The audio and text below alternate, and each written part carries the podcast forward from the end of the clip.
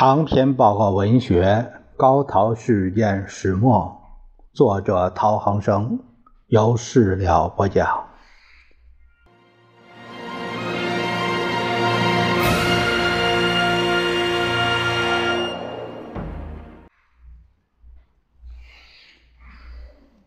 咱们可还继续看陶希圣致何资权书信集这个。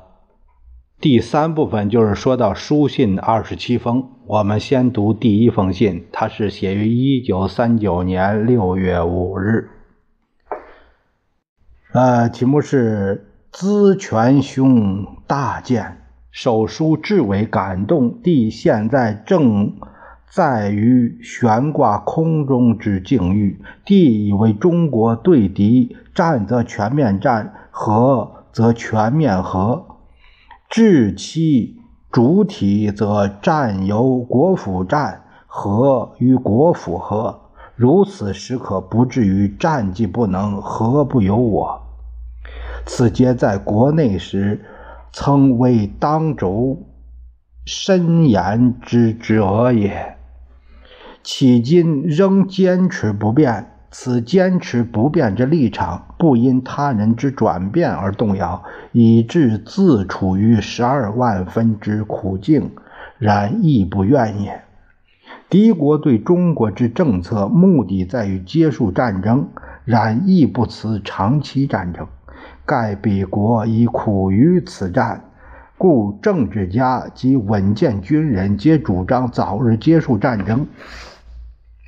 但国际环境则有利于彼之进取，故亦不辞长期战争也。近来彼盛传其不参加阵线之政策，已与英美讲价，此种政策颇收红效。盖美日之接近，较以前更近矣。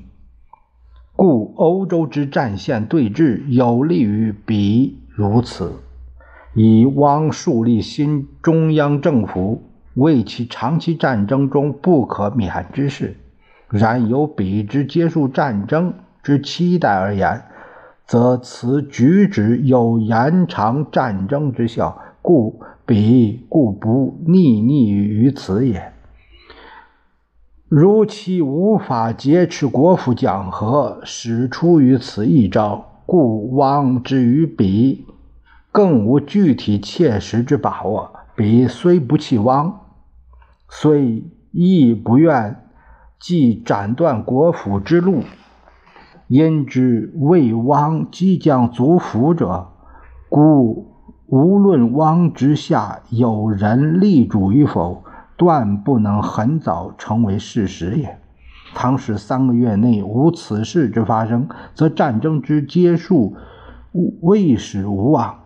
此间盛传秋季结束战争，盖非无因。王之旧人不恤离去以相争，只有某某新交立主族服，然族服岂亦为在？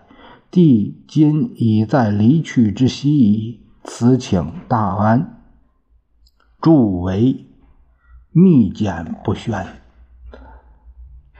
六月五日，这里的某某新交好像是指的是梅思平，或者是包括周佛海在内，因为他们的都是主张建立新政府的，他们有这样的想法，为自己争取更大的利益。